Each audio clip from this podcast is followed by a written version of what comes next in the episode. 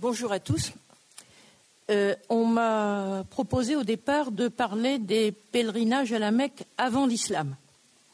Et euh, j'ai changé le titre parce que euh, avant l'islam, bah, c'est comme d'habitude, hein, l'islam, objet historique non identifié, qui n'a ni localisation ni chronologie. Donc j'ai changé le titre et j'ai pris effectivement les, des pèlerinages tribaux au pèlerinage musulman. Parce que euh, le problème, quand on est face au pèlerinage de façon générale et au pèlerinage d'un point de vue religieux, puisqu'il y a des pèlerinages autres que religieux, mais quand on est face à des pèlerinages du point de vue religieux, on ne voit que le religieux. Euh, alors d'un point de vue de croyance, ça pose pas de problème, euh, mais d'un point de vue historique, ça pose de gros problèmes. parce que euh, un pèlerinage, c'est une production sociale, c'est un, comportement collectif social, et donc euh, ça relève euh, de l'état d'une société, des conduites au sein de cette société, des modes de croyance au sein de cette société. Et quand on est dans le cas des grandes religions qu'on dit monothéistes, bon, c'est un terme, on le prend comme il est, euh, eh bien, euh, ces grandes religions ont une histoire très longue. Elles sont dans une histoire millénaire. Euh, en ce qui concerne l'islam, qui est la plus récente des trois, on, est, on va arriver à 1400 ans. Alors vous allez me dire, mais les musulmans nous disent qu'ils sont en 1437 ou bientôt 38, je crois. sauf que leur année va plus vite que la nôtre, puisque c'est une année lunaire. Donc tous les tous les trois ans, on gagne un mois. Hein, sur le calendrier solaire. Donc, euh, en calendrier solaire, si on compte le temps euh, comme nous, nous, le euh, on en est un petit peu avant 1400 ans. Donc, 1400 ans, c'est pas rien. c'est une durée plus que millénaire. Et on peut évidemment pas éviter de constater que durant cette durée millénaire, il n'y a pas un objet qui s'appellerait islam et qui a circulé, inchangé à travers le temps. Donc, euh, quand on a un point de vue historique euh, sur une religion ou sur un, aspect religieux, comme euh, c'est le cas d'un pèlerinage, eh bien, on, fait ce que font les historiens, on coupe le temps, on tranche, et surtout, on essaie de repérer à travers cette durée très longue, on essaie de repérer des états de société. Or, la démarche, je dirais la démarche spontanée. La démarche historique, ça n'est pas une démarche spontanée. Hein. Euh, c'est une démarche de savoir. Un savoir, ça se construit. Donc, euh, on ne peut pas demander à quelqu'un qui n'y a pas réfléchi, qui n'y a pas réfléchi historiquement, d'avoir une vision historique. Donc, ça s'apprend à faire de l'histoire. Euh, si vous prenez quelqu'un spontanément aujourd'hui, que ce soit un non-musulman ou un non-musulman ou un musulman, qu'est-ce qu'il va vous dire sur ce qu'on appelle le pèlerinage à la Mecque? Il va vous dire c'est le pèlerinage qui commémore le sacrifice d'Abraham. Hein, tout le monde, vous entendez ça à la radio, dans la presse, partout, c'est le pèlerinage qui commémore le sacrifice d'Abraham. Et puis, euh, eh bien, euh, on regarde d'un œil torve les musulmans qui le font toujours, euh, eh bien, les musulmans, y compris en dehors du pèlerinage, sacrifient ce jour-là un mouton. Alors, on ne réfléchit pas, on se dit, bon, bah, c'est comme ça. Le, croyant musulman d'aujourd'hui, il est persuadé que ça a toujours été comme ça. C'est-à-dire que depuis, bah, on pourrait presque dire depuis Abraham, donc là, ça nous fait quoi 3800 ans Il était à combien 1800 avant Jésus-Christ, Abraham? Euh, l'islam, lui, il est du 7e siècle, donc on est à peu près à 1400 ans. Donc, euh, un croyant naïf, et on ne peut pas lui, le lui reprocher, c'est comme ça. Un croyant euh, qui va penser spontanément, sans, réfléchir historiquement, va se dire bon, bah, ce pèlerinage, il existe depuis Abraham. Et puis, alors là, ça pourrait quand même poser quelques questions. On sacrifie normalement aujourd'hui, sauf exception, on sacrifie normalement un mouton, c'est comme ça que c'est vu. Sauf que si euh, vous pensez euh, à un terrain qui est celui de l'Arabie, la Mecque, c'est bien en Arabie. Hein. Est-ce qu'on élève des moutons à la Mecque? Bon. Euh, au Proche-Orient, on en élevait, mais en Arabie, est-ce qu'on élevait des moutons? Non. En Arabie, on n'élevait pas les moutons. Euh, ils n'auraient pas eu de quoi manger, les moutons. Les moutons, ils, vivent, on les, nourrit sur des pâturages en bordure du désert. C'est comme les chaouïas au sud de l'Algérie. Ils ne sont pas au cœur du Sahara, les chaouïas. Hein. Ils sont en bordure, du, en, bordure du, en bordure du Sahara. Donc, dans les contrées très arides, il n'y a pas de moutons. Il y a à la rigueur des chèvres dans les oasis, il y a du petit bétail pour les transports, il y a des ânes. Euh, et puis l'animal de référence de pastoralisme, c'est le chameau. Bon. Alors déjà, même quelqu'un qui, qui réfléchirait pas trop euh, peut peut-être se poser une question en disant c'est bizarre qu'on sacrifie les moutons. parce que maintenant, alors les moutons d'où ils viennent hein, aujourd'hui, euh, bah, viennent pas d'Arabie, on les élève toujours pas en Arabie, les moutons. Euh, ils viennent d'Australie et de Nouvelle-Zélande par bateau ou par cargo entier. Donc là, vous voyez déjà, euh, on s'aperçoit, si on essaie d'avoir un tout petit bout de réflexion historique, on s'aperçoit qu'il y a quand même des, petits problèmes. Alors, les, pèlerinages, en fait, euh, comment est-ce qu'on peut les inscrire dans l'histoire? Parce que ce, dont on s'aperçoit, d'après ce que je, viens de vous dire, c'est que le présent qu'on vit efface le passé. Le présent a comme caractéristique d'effacer le passé, surtout si vous avez eu des évolutions sociétales majeures entre le passé que vous visez et le présent. Or, sur 1400 ans, l'islam démarre au début du 7e siècle dans un petit bout de l'Arabie, pas dans toute l'Arabie, l'Arabie c'est très grand, euh, en Arabie occidentale, je dirais dans le coin le plus perdu d'Arabie, puisque à l'époque, évidemment, on marche au pas des chameaux, et si vous regardez où se trouve la Mecque, alors, pour être un bon historien, il faut faire de la géographie. Et aussi éventuellement de l'anthropologie euh, quand on n'a pas de documents suffisants, de documents écrits ou de, témoins euh, ou de monuments. Donc, si on fait de la géographie, vous prenez une carte de géographie, et ça, malheureusement, souvent, les historiens, enfin certains historiens d'aujourd'hui euh, oublient de le faire.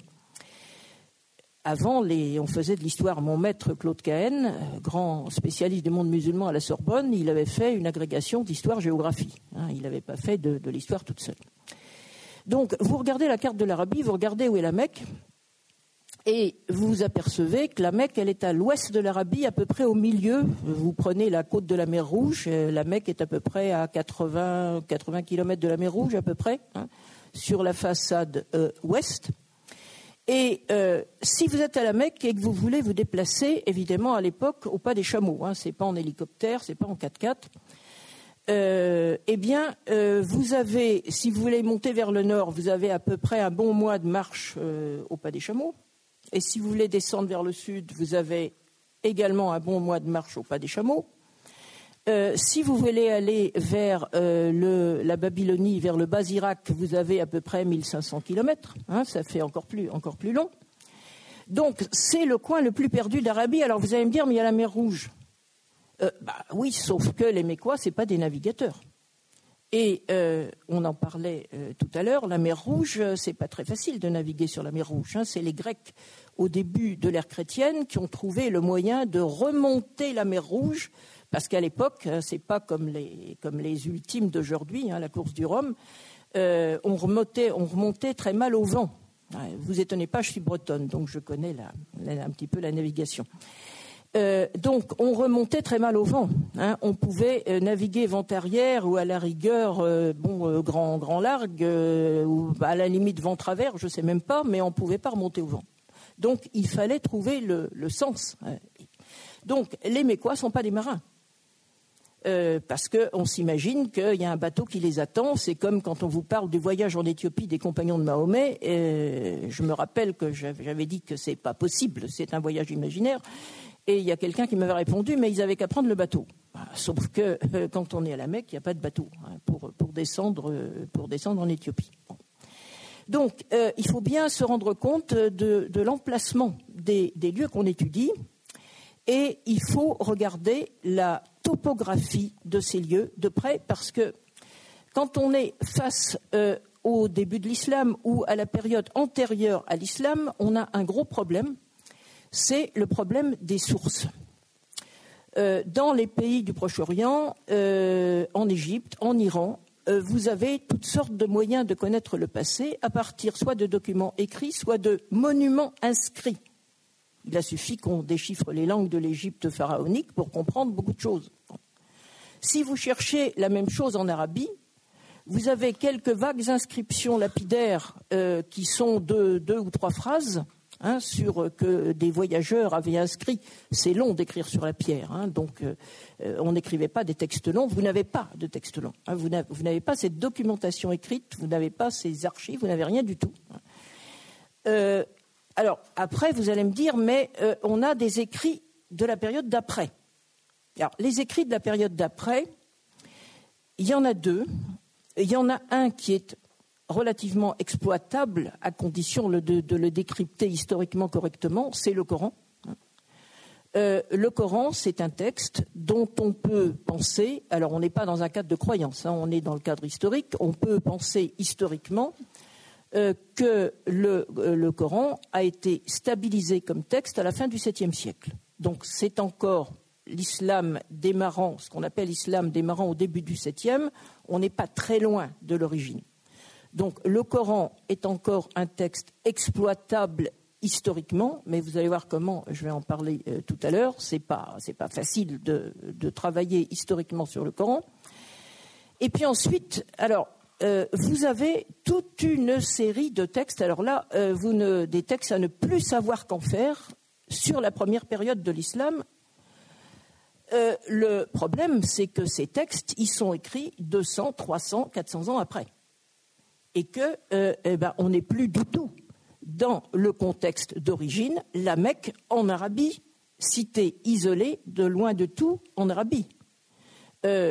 300, 200, 400 ans après, on est dans un empire. Et un empire, alors la première capitale de cet empire, quand ils sont sortis d'Arabie, ça a été Damas, et là, je dirais que ceux qui étaient à Damas étaient encore des gens qui étaient globalement en relation avec le passé premier. C'étaient les Omeyyades de Damas, dont vous avez sûrement entendu parler, hein, la, la, mosquée des Omeyyades de Damas.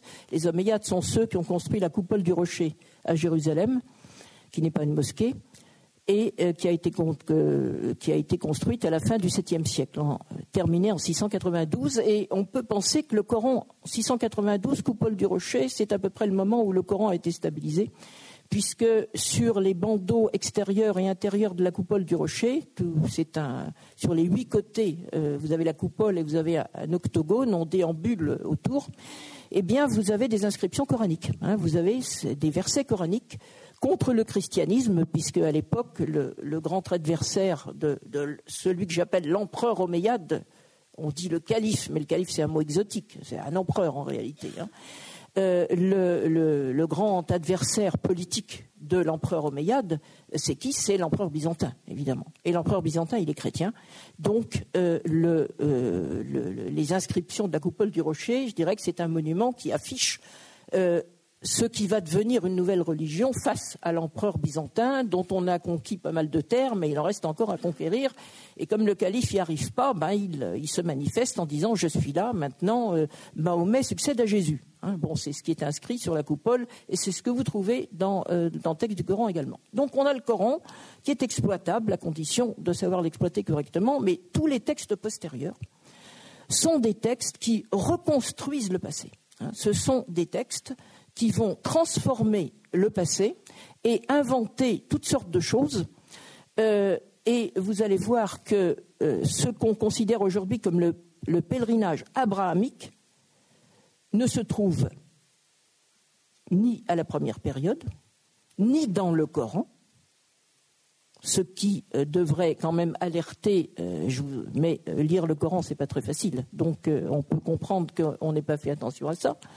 Mais par contre, dans la tradition postérieure, euh, alors pas à l'époque abbasside. Alors j'ai oublié de vous dire une chose, c'est que je vous ai dit que les Omeyyades ont construit un grand monument euh, et que je dirais qu'ils sont responsables du Coran d'une certaine façon. Les textes postérieurs euh, ne relèvent plus de l'époque Omeyyade puisque les Omeyyades sont renversés par des cousins à eux au milieu du 8e siècle. Donc les Omeyyades, ils sont au pouvoir de 661 à 750. Donc ça fait un petit peu moins d'un siècle. Et pendant ce siècle, qu'est-ce qu'on a à se mettre sous la dent comme texte? Eh bien, on n'a rien. On a juste le Coran. On n'a rien d'autre. Autrement dit, vous avez là un empire, c'est quand même très très bizarre. Il régnait du grand tyran à l'Espagne, comprise, et ils n'ont pas été fichus d'avoir des historiens, des, ce qu'on appelle des historiographes qui ont raconté leur histoire. Pourquoi? Parce que ces Omeyyades, ils étaient encore en prise directe avec leur milieu d'origine. Les Omeyyades, ils étaient d'origine mécoise. Ils étaient issus à deux générations, deux, même pas, de, à une génération. Le premier calife Omeyyade, euh, il est né à la Mecque. Donc, ce sont encore des gens qui étaient en prise directe avec la société mécoise. Et la société mécoise, je vous ai parlé d'empire, les sociétés d'Arabie, c'était quoi les sociétés d'Arabie? Ce n'étaient pas des empires, ce n'étaient pas des royaumes, c'était des tribus. Et la socialité tribale, c'est quelque chose de très très particulier. Donc on a, euh, et ça c'est tout à fait, euh, il, faut, le souligner d'une façon très importante, en moins d'un siècle, vous avez ce qu'on appelle l'islam qui a complètement changé de société. C'est-à-dire qu'au départ, c'est une société de tribus dans le coin le plus perdu d'Arabie, et 60 ans après, même pas. Enfin, les Omeyyades, 661, l'empire s'était déjà plus ou moins constitué, mais ils étaient toujours très très tribaux. L'empire euh, existe. Euh, on, change, on change de, logiciel sociétal, si vous voulez. On change de logiciel euh, en sortant d'Arabie. Quand les tribus ne sont plus dans leur milieu d'origine, il est évident qu'elles vont, qu'elles vont transformer leur, leur façon d'appréhender le monde. Mais attention, le califat omeyyade dont je vous ai dit euh, qui dure un siècle de 661 à 750, quand on était dans cette période de temps-là, si quelqu'un voulait devenir musulman, il lui suffisait pas comme aujourd'hui de prononcer ce qu'on appelle la profession de foi. Hein, aujourd'hui, c'est très simple de se convertir à l'islam. Hein, de vous aller dans une mosquée ou ailleurs devant quelqu'un, devant un musulman, vous prononcez la profession de foi, et puis vous êtes musulman durant ce qu'on appelle le, que j'appelle moi le siècle omeyyade, pour devenir musulman, qu'est-ce qu'il fallait faire? Il fallait trouver une tribu qui vous accepte. Or, les tribus d'Arabie, elles n'avaient pas envie d'avoir des gens qui étaient extérieurs à l'Arabie, ça ne les intéressait pas du tout. Euh, je vais dire quelque chose qui n'est pas bien, ils ne voulaient pas d'émigrer, hein, si on peut dire. Euh, parce que euh, ça aurait perturbé leur socialité, tout simplement. Donc, euh, jusqu'en 750, pour devenir musulman, il fallait réussir à entrer dans une tribu. Ça veut dire quoi? Ça veut dire que ce premier empire, il était encore très largement dans cette mentalité tribale, même s'il était en train d'évoluer, puisque sa capitale était extérieure à l'Arabie. Donc, vous avez cette première phase avec les Omeyyades et le Coran. Et puis ensuite, les Omeyyades sont renversés par de lointains cousins qui sont les Abbassides, qui sont aussi mécois d'origine, mais ils sont tellement loin de leur origine, les, les qu'ils ont oublié la tribalité sociale, la socialité de leur origine. Ce ne sont plus du tout des hommes de tribu. Et là, il y a une nouvelle société qui se met en place. Alors c'est toujours une société de type impérial, mais c'est une société qui va se calquer sur le modèle des empires précédents, c'est-à-dire de l'empire sassanide, l'empire perse, hein, et puis euh, aussi de, de l'empire byzantin. C'est-à-dire que là, et euh, la, chose fondamentale qui va se passer après 750, c'est-à-dire entre 750 et le milieu du IXe siècle, milieu du 8e, milieu du 9e, la porte des conversions s'est ouverte. Et n'importe qui des populations extérieures peut devenir musulman. Sauf que quand on vient de l'extérieur, de sociétés extérieures, et d'une religion extérieure, puisque les conversions ont lieu à ce moment-là, hein, euh, pas du tout forcées, hein, c'est des, conversions qui se font petit à petit, euh, eh bien, euh, on n'oublie pas sa propre mémoire religieuse, on n'oublie pas sa culture. C'est-à-dire que vous allez avoir à partir des Abbassides, après 750, et surtout au IXe siècle, un phénomène d'hybridation interculturelle formidable qui va se produire dans l'empire musulman abbasside. Les abbassides, c'est ceux qui fondent Bagdad, hein, puisque Bagdad a été fondé à, la, fin du, à 8e siècle. Euh, et euh, donc, euh, vous avez des, phénomènes vous avez des phénomènes d'acculturation multiples qui vont se produire. C'est une nouvelle société qui va se construire son vécu musulman et sa représentation du passé. Et là, vous allez voir où je veux en venir, c'est que, eh la, pratique du pèlerinage musulman a été en fait extrêmement évolutive à travers le temps. Alors maintenant, puisqu'on m'a demandé de le faire, je vais parler d'abord euh, de ce que j'ai appelé les pèlerinages tribaux, euh, qui, euh, qui, impliquent d'ailleurs, qui contiennent également les pèlerinages du début de l'islam. Alors, avant, comment est-ce que je vais faire pour essayer de comprendre quelque chose dans ces pèlerinages tribaux? Eh bien, je vais commencer par regarder le, je vais regarder le terrain mécois. Et là, je vais faire de la géographie. Alors, ce qu'il faut d'abord remarquer, euh, la géographie, ça, veut dire un terrain physique, un terrain naturel, et puis ça veut dire aussi un terrain euh, économique. Quels sont les moyens de vie? Quelle est l'économie de ce terrain? Et euh, il faut regarder ça de très près. La Mecque, contrairement à ce que certains ont pu écrire quelquefois, je ne sais pas s'ils se rendaient compte, la Mecque n'est pas une oasis. Or, quand vous êtes dans un espace aride, normalement au Sahara, comment est-ce qu'on vit? Pour vivre dans un espace aride, bah, il faut des arbres, il faut de l'eau, hein, euh, sinon on ne peut pas vivre. Or, la Mecque, c'est un cas particulier. La Mecque n'a pas du tout d'agriculture. Un Mécois, quand il voulait manger, et même aujourd'hui, mais aujourd'hui c'est plus simple, il y a des belles routes et bon, euh, on circule facilement en Arabie, les Séoudiens ont fait ce qu'il fallait.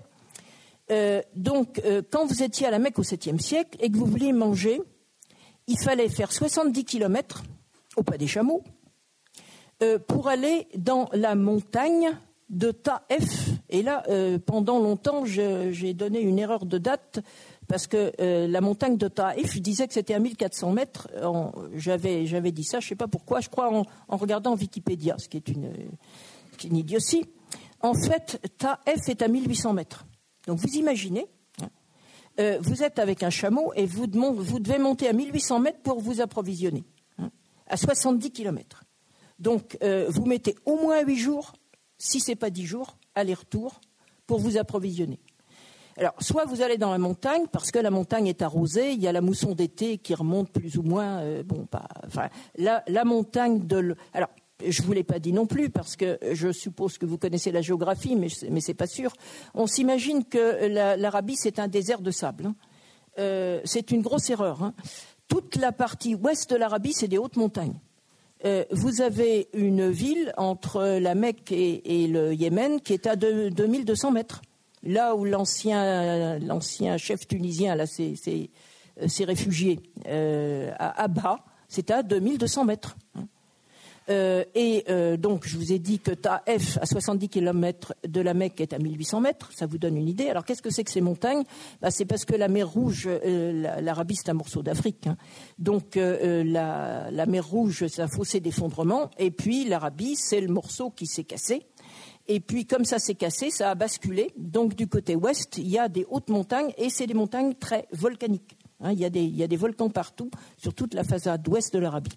Donc c'est un, terrain très très particulier, pas facile du tout, hein, avec des contournements. Vous avez des grands chaos basaltiques que vous êtes obligé de contourner. Donc la Mecque est dans ces montagnes de l'ouest, dans ces montagnes volcaniques de l'ouest.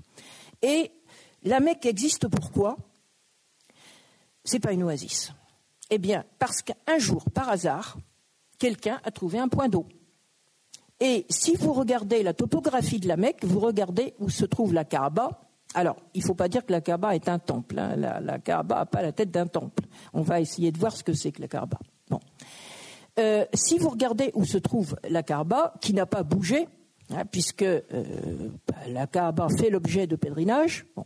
Donc la Kaaba est dans un lieu très particulier. Alors aujourd'hui, il y a des constructions partout, mais on arrive quand même à voir le terrain la Kaaba est dans ce qu'on appelle le ventre de la Mecque. C'est une expression coranique. Batn. Hein. Alors, qu'est-ce que c'est que cette idée de ventre hein, Pour euh, parler d'un terrain? Eh c'est une dépression, c'est un bas-fond. Et la caractéristique de la Kaaba, c'est d'être située dans un bas-fond vers lequel convergent plusieurs vallées, ce qu'on appelle shaib en arabe, hein, les ravins. Euh, et bah, c'est quoi? C'est un régime d'oued. C'est-à-dire que c'est à sec, sauf quand l'eau, descend. Et si, euh, pour euh, vous assurer de cette topographie particulière, vous regardez à Internet l'année 1941, vous allez trouver une chose tout à fait étonnante. Vous allez trouver euh, la Kaaba entourée d'eau, avec des gens qui en ont quasiment jusqu'aux épaules, hein, et quasiment qui nagent autour de la Kaaba. Il y a des photographies de ça. Hein, vous pouvez le trouver très très facilement. 1941. Et jusqu'à aujourd'hui, les Séoudiens ont essayé d'arranger la chose, mais quand les oueds dévalent, un oued qui dévale, on l'arrête pas. Hein. Donc là, ce sont plusieurs oueds qui dévalaient, qui emplissaient ce bas-fond. L'eau, évidemment, s'infiltrait. Mais qu'est-ce que ça vous a donné? Ça vous a donné un point d'eau pérenne. Un point d'eau qui ne tarissait pas. Or, euh, un, un endroit complètement aride, où il n'y a pas un arbre, et où vous avez un point d'eau permanent, qu'est-ce que ça devient dans les sociétés archaïques? Ça devient un lieu sacré, forcément. Donc, vous avez un lieu sacré. Pourquoi? Parce qu'on a trouvé un point d'eau. De la même façon, hein, qu'est-ce qu'on sacralise de cette façon dans ce type d'environnement Quand vous avez dans une vallée euh, qui est également bien désertique, vous avez un grand arbre ou un bosquet de grands arbres. Ça, existe au Sahara et ça existe en Arabie. Hein. Ce sont des arbres qui datent, pour certains, qui ne qui font pas de petits parce que c'est trop sec, mais qui datent de la période où euh, aussi bien le Sahara que l'Arabie étaient des espaces euh, qui n'avaient pas la climatologie aride d'aujourd'hui, hein, qui étaient des espaces où il y avait des, des arbres. Donc quand vous trouvez un grand arbre comme ça, les gens du coin, qu'est-ce qu'ils font? Ils en font un arbre sacré, forcément, hein, puisque un arbre qui vit dans un environnement aride, euh, eh bien, euh, c'est qu'il y a une puissance surnaturelle dedans. Hein.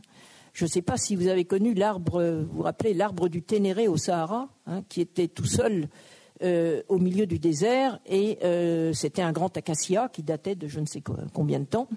Et il y avait à 200 km autour, il n'y avait pas un arbre. Hein. Donc c'était, il, servait de repère pour les caravanes, et malheureusement c'est un, camionneur, fou, pas pas fou mais sous, euh, qui a embouti l'arbre et l'arbre du Tanaré. On a mis un arbre en, pas en plastique, un, arbre en ferraille à la place. Donc c'était aussi un arbre sacré celui-là. Donc la Mecque, c'est pas un arbre sacré qu'il a, c'est un, un, un point d'eau sacré. Et ce point d'eau sacré, évidemment, des gens se sont installés autour. L'habitat quoi c'est l'habitat de gens qui se sont installés autour d'un point d'eau sacré, mais qui, pour manger, étaient obligés de se déplacer loin de leur cité. Et euh, ce point d'eau sacré va donner lieu à un culte. Et c'est le premier pèlerinage local. Ce culte, de quel type va-t-il être? Ça va être un culte. Alors, il n'y a pas d'arbre, ce n'est pas le culte de l'arbre on pourrait dire que c'est le culte du puits. En réalité, sociologiquement, c'est le culte du puits, mais on va symboliser cette puissance surnaturelle qui se trouve dans cet endroit et on va installer des bétiles. Alors, le bétil, B-E-T-Y-L-E, qu'est-ce que c'est qu'un bétil C'est une pierre sacrée. Euh, si vous analysez le mot, c'est composé de deux éléments. Euh, on pourrait le dire en hébreu ou en arabe. D'ailleurs, Bet El, euh, bah, vous avez Bethel. Hein. Bet, c'est la demeure, c'est là où on est avec les siens, ou là où se trouve le, également le Dieu protecteur du groupe. Le Dieu protecteur de la tribu est avec la tribu. C'est l'allié de la tribu, donc il réside avec elle. Donc, et elle, bah, c'est le elle sémitique, hein, c'est le Dieu. Hein, c'est euh, le bétil, c'est la demeure de Dieu. Donc, euh, qu'est-ce que les gens avant l'islam faisaient? Eh bien, ils avaient installé des bétils sur ce site sacré. Seulement, il y avait un problème. Alors, le bétil, euh, c'est pas forcément une grosse pierre. C'est pas un menhir. Hein. Euh, je sais pas, les, menhirs bretons sont pas, sont pas. Je sais pas si on peut dire que c'est des bétils. On n'y a jamais pensé. On pourrait peut-être y penser. Euh, mais euh, les, les bétils d'Arabie, euh, c'était des, petites pierres. Et il y en a, qui restent dans la Kaaba actuelle. Il y a la pierre noire. Vous voyez à peu près la dimension. C'est pas très grand.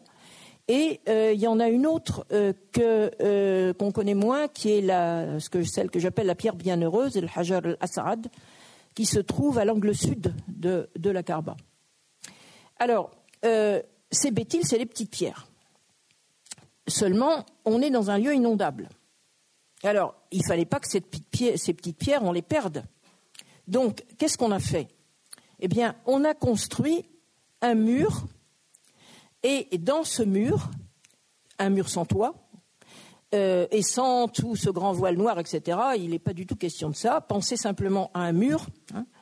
et un mur, ça c'est remarquable, il faut bien le relever, orienté aux points cardinaux.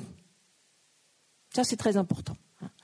Et si vous regardez la place de la pierre noire aujourd'hui, elle est où la pierre noire? Elle est à l'angle est. Et si vous regardez L'autre pierre dont j'ai un petit peu parlé avant, elle est à l'angle sud. Et quand on a un lieu béthylique comme celui-là, alors vous allez me dire pourquoi est-ce qu'on a construit ce mur? Bah, Vous avez compris, euh, puisque c'est un lieu inondable. Si on n'avait pas construit ce mur qu'on a orienté aux points cardinaux, je reviendrai sur les points cardinaux après, bah, les pierres, on les aurait perdues. Donc la Carba est sur un petit promontoire et tout autour, c'est régulièrement inondable. Maintenant, un petit peu moins, mais je crois, que, je crois que c'est l'année dernière, il y a eu encore un petit peu d'eau autour de la Carba. Pas autant qu'en 1941, mais avant, vous imaginez, quand il n'y avait aucun, aucun système de retenue, euh, bon, euh, il y avait vraiment. Alors, c'était pas tous les ans qu'il y avait de l'eau, hein, euh, mais à peu près une fois tous les 7-8 ans. Hein. Euh, il y avait tout d'un coup une inondation terrible. Vous savez, ces, inondations dans les déserts, euh, soit c'est dans des vallées d'oued, soit quelquefois c'est même sur une surface plane où vous avez à perte de vue de l'eau, de l'eau qui se répand parce qu'il faut bien qu'elle se, répande quelque part. Donc là, ça se répand dans le bas-fond et il fallait évidemment que les pierres sacrées qui symbolisaient la puissance surnaturelle qui était là, on pourrait dire la puissance de puits, le maître du puits, hein, il fallait bien que ces pierres restent en place. Alors, il va se développer euh, autour, dans ce lieu très particulier, il va se développer un culte béthylique. Et ce culte béthylique, eh bien, je dirais que, à l'insu des musulmans actuels, il existe toujours aujourd'hui. Parce que quand vous avez une pierre sacrée, qu'est-ce que vous faites? Et c'est pourquoi je disais tout à l'heure, la, la Kaaba, c'est pas un temple. Un temple, vous avez le Saint des Saints, on entre dedans, il y a le grand prêtre, il y a tout, tout. Le, le lieu béthylique, c'est pas ça, c'est une pierre. Et quand vous avez une pierre, qu'est-ce que vous faites pour rendre culte à la pierre? Bah, Vous tournez autour. Hein, c'est ce qu'on appelle le tawaf. Qu'est-ce que vous pouvez faire d'autre? Hein? D'ailleurs, jusqu'à aujourd'hui, personne ne rentre dans la Kaaba. On tourne autour. Et on tourne comment? Parce que ça, ça, c'est très important. Il faut, faire attention au sens dans lequel on tourne. Alors, euh, on dit souvent, euh, les pèlerins musulmans tournent dans le sens inverse des aiguilles d'une montre. Bon, ça c'est bien gentil, sauf que euh, en Arabie, au 7e siècle, il n'y avait pas de montre. Donc, il faut trouver autre chose. alors, on va trouver quoi? Eh bien, je vous ai parlé des points cardinaux, ce n'est pas par hasard. Hein. Vous avez une pierre sacrée à l'angle est. L'angle est, c'est quoi? L'angle est, c'est le soleil levant. L'angle sud, c'est le soleil au zénith. Et puis, alors je ne sais pas s'il y avait d'autres pierres, euh, il y a les récits postérieurs nous disent qu'il y en avait peut-être d'autres, mais en tout cas, ces deux-là, elles sont toujours là. Et euh, bah, on a perdu, évidemment, les pèlerins d'aujourd'hui ne, ne font aucune des relations que moi je fais aujourd'hui en partant du terrain euh, et d'une période qui est avant l'islam. Donc, euh, euh, ce qu'on peut dire, c'est que pour retrouver le sens d'un pèlerinage du passé, hein, qui remonte aussi loin, quand on a la chance d'avoir un terrain aussi particulier, parce qu'on peut dire que l'Arabie, ben, ce n'est pas, euh, pas le Proche-Orient. Hein. Il ne faut pas confondre euh, ce qui se passe dans les cultes du Proche-Orient et euh, les, cultes en Arabie. Hein. quand on a un, terrain aussi particulier, ben, je dirais que ce qui se met en place, c'est un rituel. Et que le sens du rituel peut changer. C'est-à-dire que les gens des sociétés d'après vont donner un autre sens au rituel. Mais le lieu ne change pas donc on peut décrypter le lieu et les rites, les gestes ne changent pas, même si, ou ont peu de chances de changer, même si on leur donne un autre sens. Et c'est un petit peu comme le Coran. Hein. Vous avez le Coran, le Coran qui vous voyage à travers les sociétés. Les mots du Coran sont fixés à la fin du VIe siècle, ils ne changent pas, mais qu'est-ce qui va changer? Le sens des mots. En fonction des états de société, vous aurez des lectures différentes euh, du, même texte sacré, et ce n'est pas simplement le Coran, c'est tous les textes sacrés qui voyagent, qui subissent évidemment la même évolution. Pour en revenir à mon pèlerinage euh, mais quoi vous avez donc euh, ce euh, pèlerinage lié au point d'eau quoi Et euh, ce pèlerinage, on a une idée de sa saisonnalité. Parce que les pèlerinages, on ne les fait pas n'importe comment. On ne les fait pas à n'importe quel moment. Là, le Coran nous est utile quand on arrive à le décrypter, parce que le Coran, euh, c'est un objet, euh, je dirais, pour un lecteur ordinaire qui voudrait comprendre quelque chose scientifiquement, c'est un objet inutilisable, euh, parce que ça va dans tous les sens, et que pour y comprendre quelque chose, il faut rassembler des thématiques, rassembler des corpus thématiques. Vous voulez travailler sur la création, par exemple, il faut que vous cherchiez dans le Coran tous les morceaux sur la création pour en faire un corpus, essayer de comprendre quelque chose. Si vous voulez comprendre euh, quelque chose sur la vision du pèlerinage dans le Coran, il faut que vous rassembliez tous les petits morceaux qui sont dispersés partout sur le pèlerinage pour essayer de comprendre quelque chose. Donc ça, euh, c'est une construction de savoir. Une lecture ordinaire ne vous permet absolument pas euh, cela. et celui aujourd'hui qui, penserait je vais comprendre les musulmans en lisant le Coran, bah, il ne comprendra rien du tout, ou alors il y mettra ce qu'il a déjà dans la tête. Donc, il y a des passages euh, sur le pèlerinage dans le Coran et il y a des passages sur le cours du temps dans le Coran. Et il y a une chose qui nous est dite qui est très importante, c'est euh, ce qu'on appelle les mois sacrés. Hein. Les mois sacrés sont tout à fait reconnus par le Coran parce que les musulmans d'aujourd'hui, et je dirais que c'est tout naturel s'ils ne font pas d'histoire, euh, vont penser que le Coran est en rupture avec son passé, que le Coran est en rupture avec sa sociologie. C'est évidemment une grave erreur. Le Coran relève toujours de la sociologie tribale, de l'anthropologie tribale. le Coran relève de la société où il a été exprimé. Le Coran, c'est un texte qui est issu d'une société tribale en Arabie au 7e siècle. Ça, il faut jamais l'oublier. Donc, le Coran n'est pas en rupture avec son passé. Il va essayer de réformer un certain nombre de choses, mais euh, je dirais que sur le plan de son anthropologie, euh, et l'anthropologie, c'est ce qui est la chose la plus difficile à trouver, puisque l'anthropologie, elle ne, elle ne s'affiche pas. L'anthropologie, elle est à l'intérieur du texte. Je dirais que l'anthropologie, elle est presque dans les silences du texte. Euh, puisque c'est un rapport à la société qu'on n'a pas besoin d'expliquer, puisque euh, ça s'adresse à des gens qui sont dans cette société. Donc, euh, si on revient à, cette histoire de mois sacrés, les mois sacrés, évidemment, ils existaient dans la société tribale. Et ces mois sacrés, c'était quoi?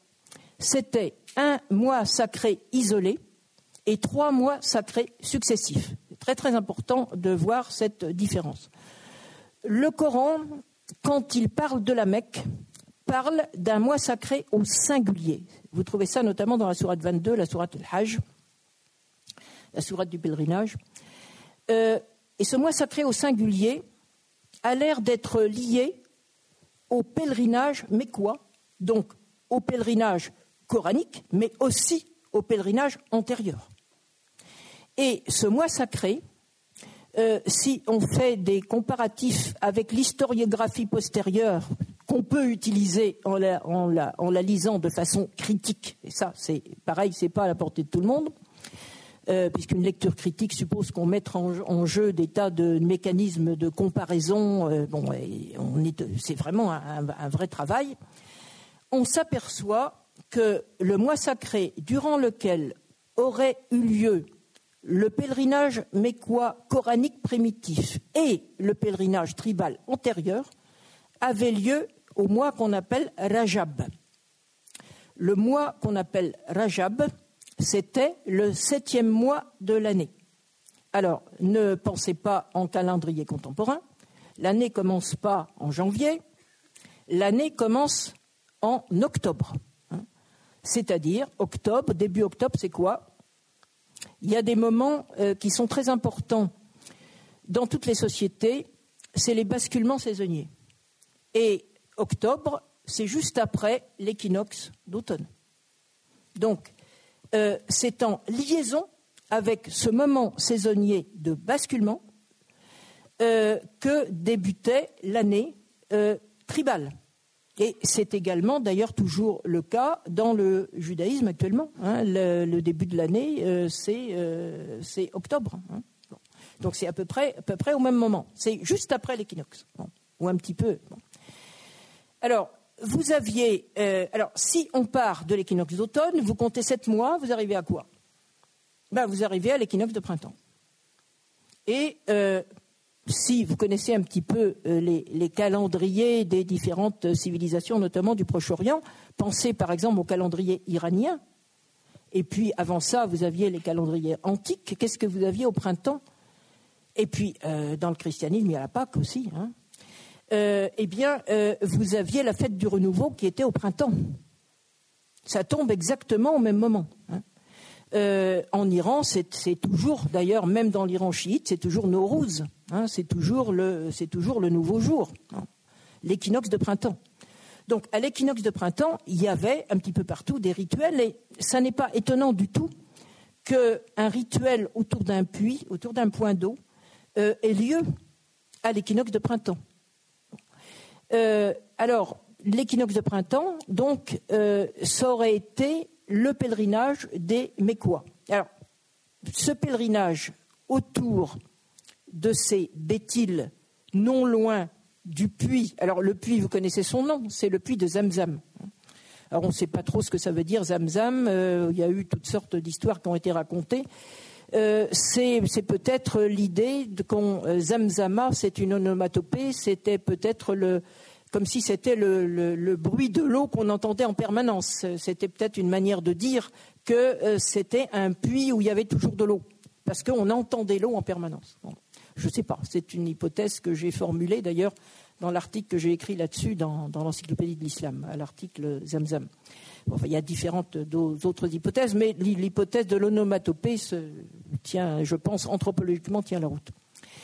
Donc, euh, qu'est-ce qu'on faisait et euh, pourquoi, euh, pourquoi ce, sens de, la tournée autour du bétil Donc j'ai dit, c'est pas dans le sens, inverse des, aiguilles d'une montre, ça c'est idiot. si vous avez une pierre sacrée qui est pointée à l'est, ça veut dire quoi? Soleil levant. Et en Arabie, quel est l'empêcheur, non pas de tourner en rond, mais de faire tomber la pluie? Là, c'est le soleil. Donc, je dirais que ce, pèlerinage bétilique particulier autour d'un point d'eau, c'est un pèlerinage contre la diablesse solaire, c'est moi qui dis diablesse, hein, euh, qui empêche la pluie de tomber, parce que quand le soleil brille, la pluie ne tombe pas.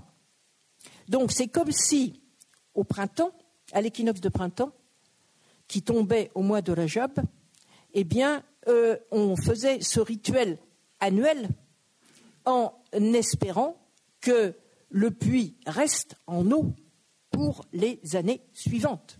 Puisque, euh, ça, il y a une formule arabe qui le dit, c'est le, puits, le puits improbable, on dit en arabe bi'ardanoun, hein, euh, c'est le puits, vous, arrivez, vous êtes avec votre caravane, vous arrivez, et puis euh, vous pensez qu'il y a de l'eau, il n'y en a pas. Alors là, c'est très grave. Hein. Si vous arrivez à un point d'eau sur lequel vous comptez, il n'y a pas d'eau, la caravane peut péricliter, enfin, on peut, on peut en mourir.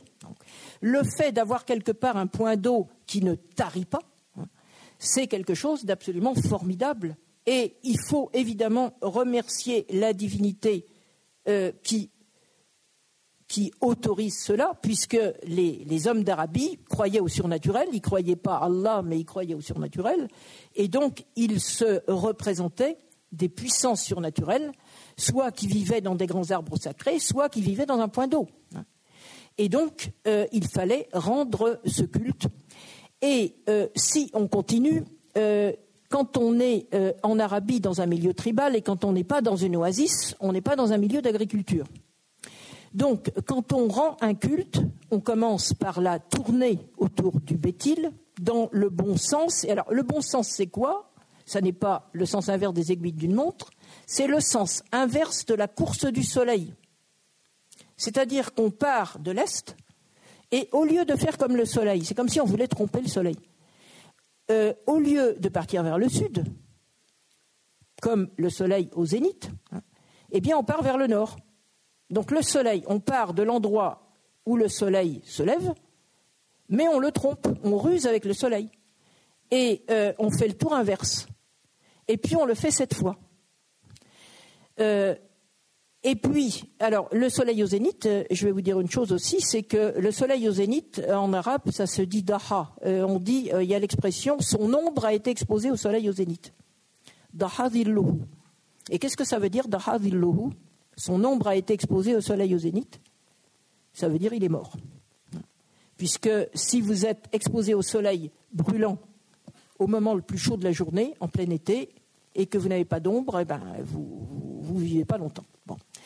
Donc ça vous donne une idée de la puissance euh, euh, des, images qui sont liées. Il faut vraiment bien comprendre le terrain pour se rendre compte de la nature de ce type de culte, euh, qui est un culte fonctionnel. On cherche, on cherche à vivre et on cherche à ce que la vie du groupe se prolonge dans les meilleures conditions possibles, c'est-à-dire avec de l'eau.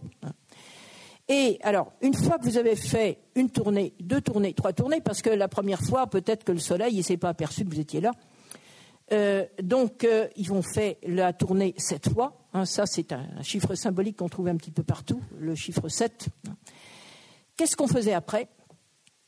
Eh bien, après, on se déportait toujours vers l'est de la Kaaba, et là, de nouveau, on faisait un petit trajet d'aller à retour cette fois. Parce que à l'est de la dépression dans laquelle se trouve le la Kaaba, il y a deux petits monticules. Il y en a un qui est au sud-est, donc à l'est de la Kaaba, mais euh, donc écarté à, je ne sais pas, 300, 400 mètres, je ne sais pas, je vois pas très bien la distance. Vous avez un petit monticule qui s'appelle Safa. Safa, c'est le nom, c'est le nom d'une roche, c'est la roche, ça veut dire la roche dure. Euh, vous avez Safa, et puis euh, je ne sais pas combien ça fait, 400 mètres. Euh, là, j'ai pas, j'avoue que il faudrait que je regarde ça de plus près. les pèlerins musulmans le, savent. Bon, vous pourrez peut-être me le dire tout à l'heure si vous le savez. Il y a un autre petit monticule qui est au nord-ouest, mais toujours côté est, qui s'appelle Marwa. Et c'est également un nom de roche. Et les pèlerins jusqu'à aujourd'hui, ils font les, ils partent de l'angle est, ils font les sept tours, et puis ensuite ils vont entre Safa, le petit monticule au sud-est, et Marwa, le petit monticule au nord-ouest, côté est de la Kaaba, ils font là aussi sept tours. Sauf que après ça, les pèlerins d'aujourd'hui, ils font encore autre chose. Mais quand on était dans la société tribale d'Arabie, et je dirais, quand on était même à la première époque du Coran, à l'époque qu'on peut dire prophétique, eh bien, euh, on n'allait pas plus loin. Et qu'est-ce qu'on faisait quand on arrivait? On part de Safa, donc on fait sept allers-retours, et au septième, on arrive où? On arrive à Maroua. Qu'est-ce qu'on faisait à Maroua? Ben, Je vais vous dire comment euh, on nommait Maroua euh, on trouve encore ça, on trouve trace de ça encore chez les, historiographes les plus anciens. On appelait Marwa Mut'im ce qui veut dire le nourrisseur. Alors, exprès, je vais mal traduire au début. Le nourrisseur des oiseaux. Alors, euh, il y a euh, certains collègues qui ont dit que c'était des pigeons. Non, sauf que les pigeons, euh, je pense qu'on ne leur donne pas exactement ce qu'on fait à l'issue d'un pèlerinage. Bon, en fait, en fait d'oiseaux, ce qu'il faut voir, c'est les vautours, le nourrisseur des vautours. Donc, si vous avez un monticule sacré qui s'appelle le nourrisseur des vautours, qu'est-ce que ça veut dire? Bah, Ça veut dire que les vautours ont quelque chose à manger. Et donc, euh, le pèlerinage mécois primitif s'arrêtait à Malois. Et on faisait quoi sur le monticule de Maroua On sacrifiait, non pas des moutons, il n'y en avait pas, des chameaux. Alors, on sacrifiait des chameaux parce que on n'était pas dans un milieu oasien d'agriculteurs, on était alors dans un milieu pastoral. Alors vous allez me dire, mais les Mécois, c'est des sédentaires, c'est pas des pasteurs. Oui, d'accord, c'est pas des pasteurs, les, les Mécois ne sont pas des nomades. Mais euh, les Mécois, pour le moindre de leur mouvement, ils sont liés au milieu pastoral, puisque pour aller chercher à manger, ils sont obligés de prendre une caravane.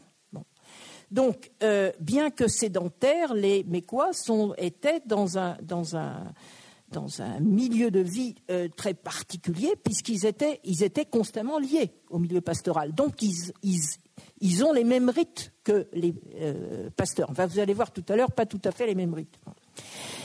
Donc, euh, l'un des pèlerinages anté-islamiques que l'on peut détecter, c'est celui-là, c'est le pèlerinage mécois euh, autour du point d'eau qui se termine sur un sacrifice sur place. Et si vous regardez le Coran lui-même, on s'aperçoit que dans le Coran lui-même, il y a eu toute une période euh, de la vie de Mahomet quand il était, il a commencé à, faire le pèlerinage, que j'appellerais le pèlerinage coranique, euh, quand il était à Médine, quand il était exilé à Médine, eh bien, on ne parle que du mois sacré au singulier.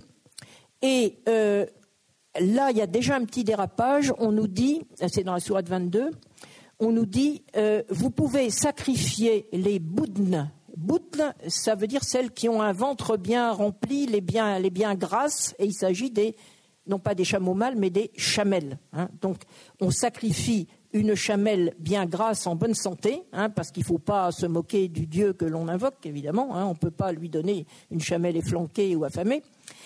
Euh, donc, euh, on doit sacrifier les chamelles, les, belles, les belles chamelles. on doit les sacrifier euh, tout autour de la Kaaba. C'est-à-dire que là, déjà, le Coran essaie de déraper par rapport au culte tribal antérieur il n'oblige plus à sacrifier sur Marwa, mais on sacrifie le mahil, c'est-à-dire le lieu de sacrifice, se trouve euh, dans, ce coin-là, tout autour de la Kaaba. Donc il y a un petit dérapage, une petite réforme, je dirais, que le Coran introduit, tout en gardant dans son intégralité le pèlerinage quoi primitif, le pèlerinage tribal primitif. Alors vous allez me dire, mais aujourd'hui, comment ça se fait? Euh, Les musulmans bien sûr, ils commencent par faire le circuit autour de la Kaaba. Et puis ensuite, qu'est-ce qu'ils font? Eh bien, ils partent à 25 km de la Mecque. Et euh, au neuvième jour du euh, mois lunaire, qui est le douzième mois donc de l'année lunaire, euh, eh bien, ils se tiennent pendant une après-midi sur un plateau en plein soleil, enfin quand il y a du soleil, enfin normalement il y en a beaucoup dans, dans cette zone-là. Et puis le lendemain, ils descendent dans la vallée en dessous du plateau, en dehors du périmètre de la Mecque elle-même, et ils sacrifient dans un lieu qui s'appelle Mina. Ah, vous avez sûrement vu ces photos avec cette plaine couverte de tentes blanches où sont abrités les pèlerins. Et euh, le sacrifice actuel a lieu non pas dans l'enceinte même de la Mecque, comme c'était le cas dans la période tribale avant l'islam et dans la première phase de la période coranique, mais a lieu en dehors du périmètre de la Mecque. Alors Mina, c'est une plaine en dessous de, la vallée qui descend du plateau de Arafat. Le plateau est à 25 km, il y a une douzaine de kilomètres de descente. Euh, et euh, la, plaine de Mina est à environ 7, 7 km de la Mecque à peu près, mais en dehors du, périmètre mécois. Donc, qu'est-ce que c'est que cette histoire euh, que les Mécois d'aujourd'hui, enfin les Mécois d'aujourd'hui, les musulmans d'aujourd'hui, sacrifient dans un lieu qui n'est pas le lieu primitif? Eh bien, c'est que, en fait, je vous ai parlé tout à l'heure d'un mois sacré isolé, le septième mois, et je vous ai dit qu'il y avait en tout quatre, je ne sais plus si je vous l'ai dit, il y avait quatre mois sacrés, un isolé et trois autres. Ces trois autres mois, euh, ils se situaient quand? Ils se situaient à l'équinoxe d'automne. Euh, c'était le mois qu'on appelle le mois de le onzième mois. Hein, c'est le mois où on, s'arrête, c'est ça que ça veut dire. Hein, on pose, on cesse de se déplacer partout, on s'arrête. Le douzième mois, c'est le mois du pèlerinage, Dhul Et le mois suivant, c'est le premier mois de l'année suivante. Donc il y avait trois mois successifs, le onzième, le douzième mois de l'année lunaire et le premier mois de l'année suivante, qui étaient considérés comme des mois sacrés. Alors, mois sacré, qu'est-ce que ça voulait dire dans la société tribale? Ça voulait dire que si on avait une histoire de vengeance à régler, une histoire de talion, on ne pouvait pas le faire. Ça veut dire que si on voulait se battre contre une autre tribu, euh, on ne se bat pas contre ses alliés, mais on a le droit de faire une razzia contre une tribu avec laquelle on n'est pas allié, c'est le sport national. Euh, on pouvait, là, durant les mois sacrés, on n'avait pas le droit de le faire. Bon. Donc il fallait se tenir tranquille, il fallait être gentil avec les autres tribus, et c'était l'époque où il y avait les foires, c'est-à-dire les, les grandes foires intertribales qu'on trouvait dans différentes parties de l'Arabie se tenaient durant ce onzième mois. Et alors, il y avait des joutes entre les tribus, il y avait les poètes tribaux qui étaient là, qui lançaient des grands, des grands poèmes en se, haranguant les uns les autres, en se, moquant les uns des autres. Enfin, c'était vraiment le, grand, le grand déballage entre les tribus, on faisait des affaires, etc. Bon, et euh, au début, du, durant les, euh, les dix premiers jours du, euh, du douzième mois, c'était donc le moment du culte. Et alors, ce culte, je vous ai dit que l'année commençait à l'équinoxe d'automne, et eh bien c'était le culte de l'équinoxe d'automne. Et ce culte, qu'est-ce que c'était? Alors, je ne parle pas de toute l'Arabie, je parle de la zone de l'Arabie occidentale qui nous intéresse. Hein. Il ne faut pas tout mélanger. L'Arabie, c'est 2000 et quelques kilomètres de long et 1500 de large. Donc, je parle de la zone occidentale de l'Arabie, il ne faut pas penser que la Mecque était la ville phare de l'Arabie vers, laquelle tout convergeait. Ça, c'est de la surévaluation postérieure. C'est l'islam triomphant qui ensuite euh, intronise la Mecque comme ville principale d'Arabie. Ce n'est pas du tout le cas. Au 7e siècle, la Mecque, c'était une ville famélique. Hein. C'était une ville qui avait du mal à vivre. Donc ensuite, évidemment, quand c'est devenu le lieu de, tous les musulmans, euh, bon, ça, on lui donne une aura qu'elle n'avait absolument pas au départ. Dans la zone qui nous intéresse, il y avait donc les sédentaires mécois, un petit peu plus loin, il y avait les gens d'Oasis, les Médinois par exemple, à 450 km, mais euh, les gens de Taïf à 70, mais il y avait aussi les pasteurs, il y avait les nomades. Et les nomades, eux aussi, ils avaient des choses à demander au surnaturel. Le problème des nomades, c'était quoi? Est-ce que l'année prochaine, on aura des pâturages pour nos chameaux? Puisque euh, quand on est dans une zone comme celle-là, le problème permanent qui se pose constamment, c'est est-ce que la pluie va tomber?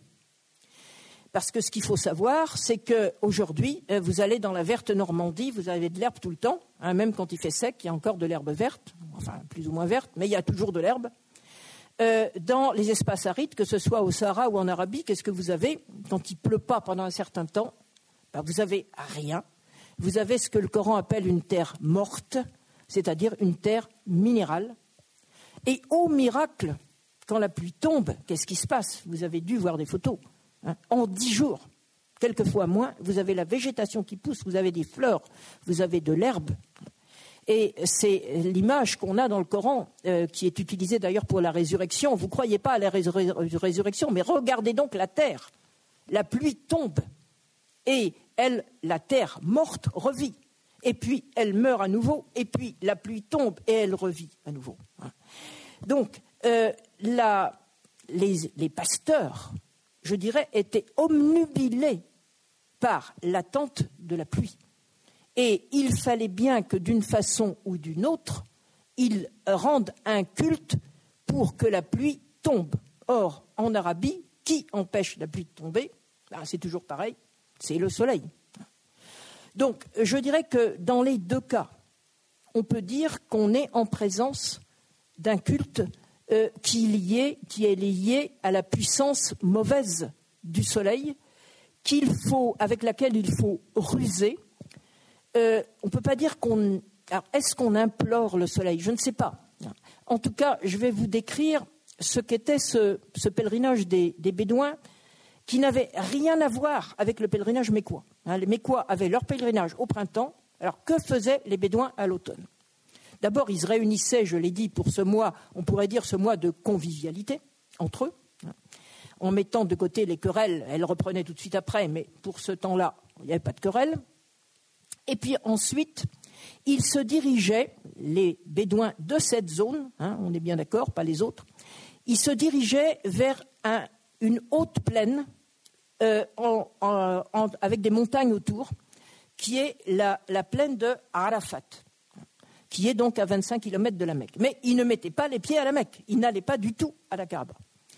Et là, ils se tenaient en plein soleil euh, entre le soleil au zénith, c'est-à-dire midi, et le coucher du soleil.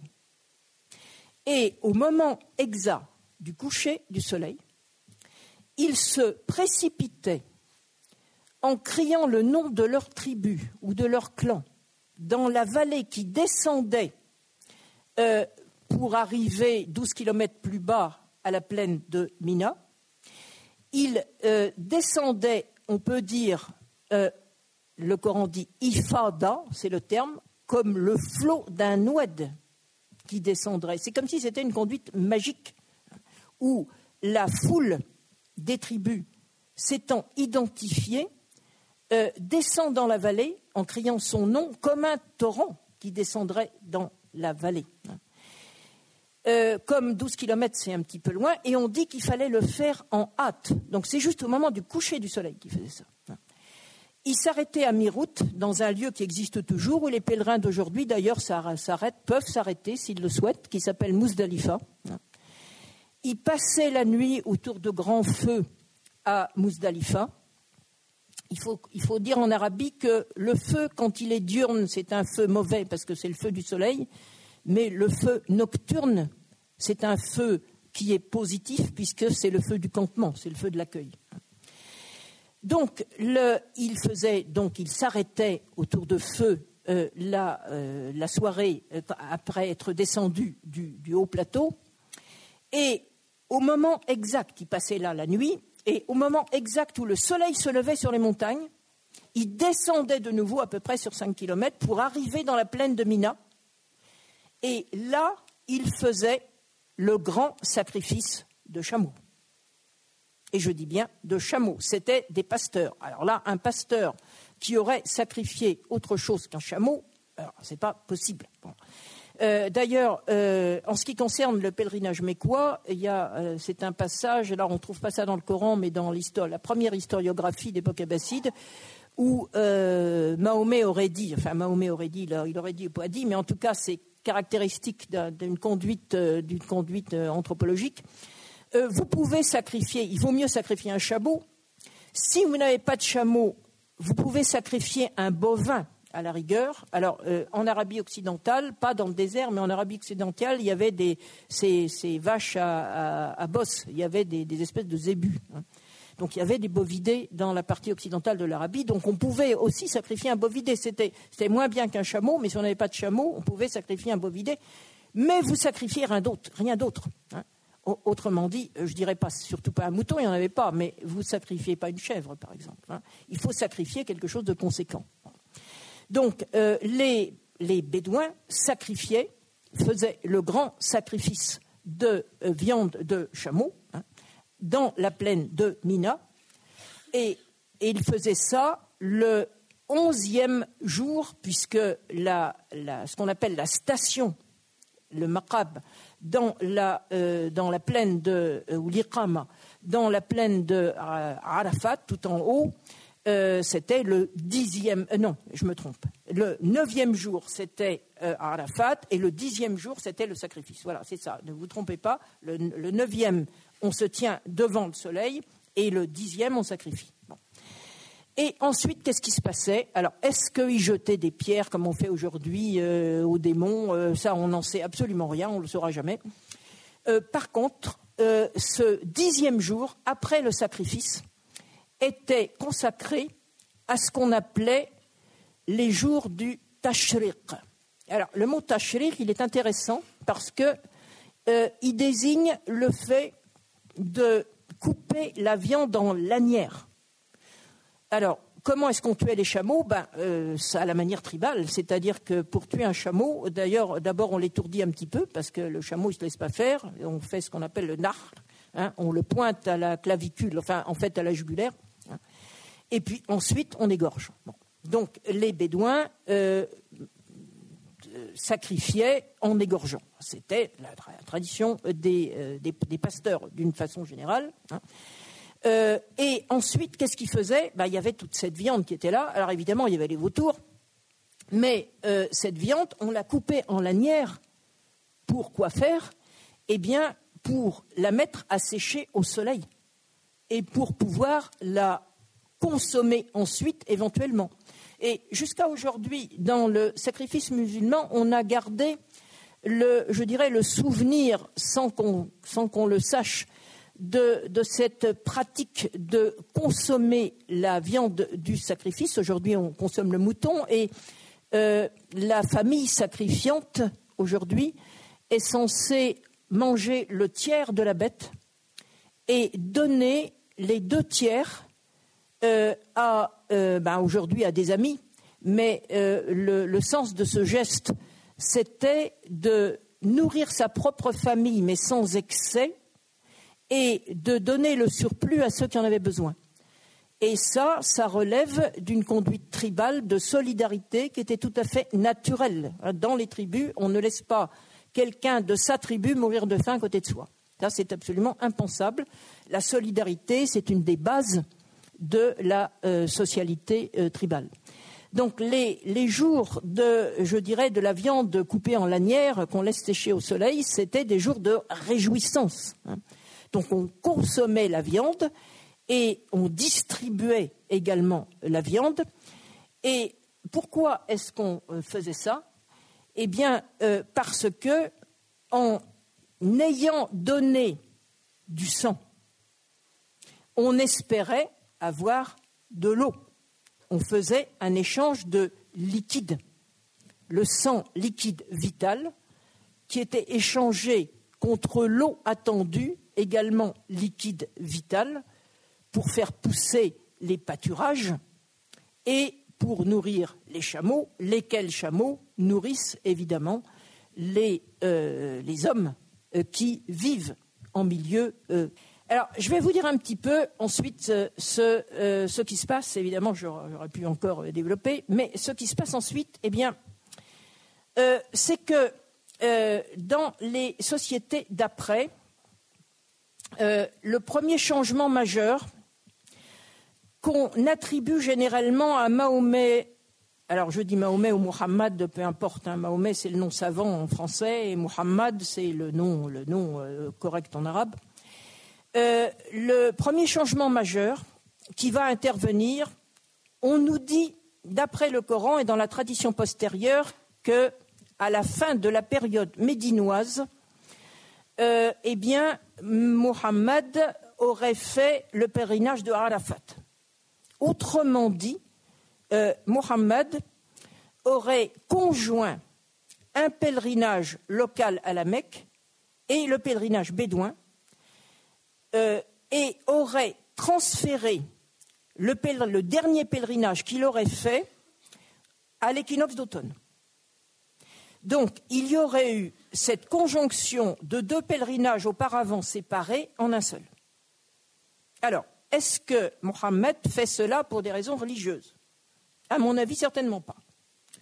Mohammed à Médine, c'est un homme politique avant tout. Il réussit non pas parce que les gens croient au Coran, mais parce qu'il réussit en politique. Donc s'il réussit en politique, c'est ce que son Dieu le protège. Euh, Mohammed, à la fin de la période médinoise, a conquis diverses oasis, a conquis sa ville d'origine dont il avait été exilé, mais il a un problème politique, c'est celui des nomades, et notamment des grandes tribus nomades. Et les grandes tribus nomades, évidemment, euh, bah, elles sont euh, plutôt, plutôt indociles. Et donc, euh, politiquement, il doit, pour avoir un pouvoir établi, gouverner à la fois les sédentaires et les nomades. Hein, quand on est euh, le, roi d'Assyrie lui-même, il disait je gouverne le pays du lion et je gouverne le pays irrigué. Hein, il gouvernait les deux. Pour être le maître de territoire, il fallait gouverner l'espace du désert et l'espace sédentaire. Et euh, cette euh, réunion des deux rituels auparavant séparés et ayant des objectifs séparés en un seul relève très probablement d'un moyen politique de contrôler les tribus nomades. Et d'autant plus que, alors c'est à ce moment-là, ça se trouve dans le Coran, mais on peut avoir des doutes quant à l'introduction dans le Coran de, cette chose. Euh, à l'extrême fin de la période médinoise, il y a quelque chose qui se passe qui est très important, c'est que l'année tribale était une année lunisolaire, comme l'année juive. Euh, c'est-à-dire que tous les trois ans, on introduisait un mois intercalaire. Il s'appelait le Nassi. Et ceux qui introduisaient ce mois intercalaire, c'étaient les pasteurs nomades. Donc c'est eux qui avaient la maîtrise du temps. Et Mohammed ou ses successeurs, s'ils veulent contrôler les sédentaires et les nomades, cette fois-là à l'échelle de toute l'Arabie, ben, il faut que ce soit eux qui contrôlent le temps. Et dans la sourate 9 du Coran, vous avez une déclaration qui est la suivante. Euh, le mois intercalaire fait partie euh, des choses qui sont contraires à la bonne croyance. Donc, il y a suppression du mois intercalaire euh, qui stabilisait l'année tous les trois ans et qui permettait de respecter les rythmes saisonniers. Donc, ça, c'est le premier changement. Et là, on a l'impression que les sédentaires médino-mécois qui ont le contrôle politique de la zone, alors soit eux, soit leurs successeurs, on ne le saura jamais, euh, vont réunir euh, en un seul les deux pèlerinages initialement séparés pour tout simplement pour contrôler bah, les sédentaires et les nomades sans doute pas à l'échelle de l'Arabie occidentale seulement, mais à l'échelle de toute l'Arabie. Et moi, j'ai le fort soupçon que ce sont les Omeyyades qui ont fait ça, puisque le Coran finit par être rédigé euh, à la fin du 7e siècle, à l'époque Omeyyade. Bon, mais ça, on ne le saura jamais. Bon, ça, c'est la première chose. Premier changement. Donc, les deux pèlerinages deviennent un seul, et euh, le euh, moment du pèlerinage se situe aux trois mois sacrés et non pas aux mois isolés. Ce qui va se passer ensuite, alors il y a une chose que j'ai oublié de vous dire également, c'est, je vous ai parlé tout au début du, sacrifice d'Abraham. Ce qu'il faut savoir, c'est que dans le Coran, il est question du sacrifice d'Abraham, mais qu'il n'est absolument pas lié au pèlerinage. Donc, le sacrifice d'Abraham, dans le Coran, n'a rien à voir avec le pèlerinage. Cependant, durant la période médinoise, quand euh, Mohammed est en conflit avec les juifs médinois, euh, le Coran tout d'un coup va révéler euh, que Abraham a fondé la Kaaba. Bon, donc là, euh, j'ai écrit ça dans différents articles ou dans, les livres. Eh bien, vous avez ce que j'appelle le rapt d'Abraham, c'est-à-dire que le Coran dit aux Juifs médinois eh bien, Abraham, vous pensez qu'il est à vous, que c'est votre patriarche? Eh bien non, Abraham, il a fondé la Kaaba. Donc, il a fondé la première demeure divine sur terre. Donc, là, on est dans la polémique avec les juifs médinois. Donc Abraham est implanté par le Coran sur le site mécois en tant que fondateur de la Kaaba. Ensuite, il s'en va, il voyage, il ne reste pas. Mais il est censé avoir fondé la Kaaba avec, son, avec Ismaël, ça c'est peut-être un ajout postérieur, mais en tout cas, Abraham fonde la Kaaba. C'est une manière de dire aux Juifs médinois, il est à nous, il n'est pas à vous. Donc, Abraham est déjà implanté par le Coran sur le site mécois. Mais ce que vont faire les sociétés d'après euh, et elles vont mettre du temps à le faire. Euh, au 8e siècle, vous avez encore un exégète du Coran qui, à propos du sacrifice d'Abraham, nous dit le sacrifice d'Abraham a lieu à Jérusalem. C'est l'exégète le, ibn Sulaiman qui dit ça. Hein. Le sacrifice d'Abraham a lieu à Jérusalem et celui qui est sacrifié, c'est Isaac. Bon, ça, un, un exégète du Coran du 8e siècle le dit. Vous arrivez euh, trois quarts de siècle plus tard, et qu'est-ce que vous lisez chez les exégètes et chez, les historiographes? Vous lisez la chose suivante. Donc, on est déjà dans la société des convertis. On dit la chose suivante. Euh, le sacrifice d'Abraham a lieu à Mina. C'est-à-dire que, en dépit du Coran, en dépit de ce que qu'on pensait historiquement, mais les croyants ne sont pas censés faire de l'histoire, c'est nous qui faisons de l'histoire, eh bien, euh, il y a un transfert majeur euh, qui a lieu environ 150 à 200 ans après la phase coranique et qui abrahamise complètement le pèlerinage musulman en y joignant le sacrifice d'Abraham que le Coran sépare complètement du dit sacrifice. Ça vous donne une idée des évolutions possibles des pèlerinages et du fait qu'on euh, peut dire que, du point de vue religieux, euh, chaque époque tente à effacer son passé et quand il y a une rupture sociétale majeure, comme c'est le cas entre une société de tribu et une société d'empire, eh ce passé recouvert peut, être, peut effacer totalement euh, ce qui s'est passé avant et qui même existe encore comme trace dans le livre originel auquel se réfèrent les croyants. Voilà, je vais m'arrêter là.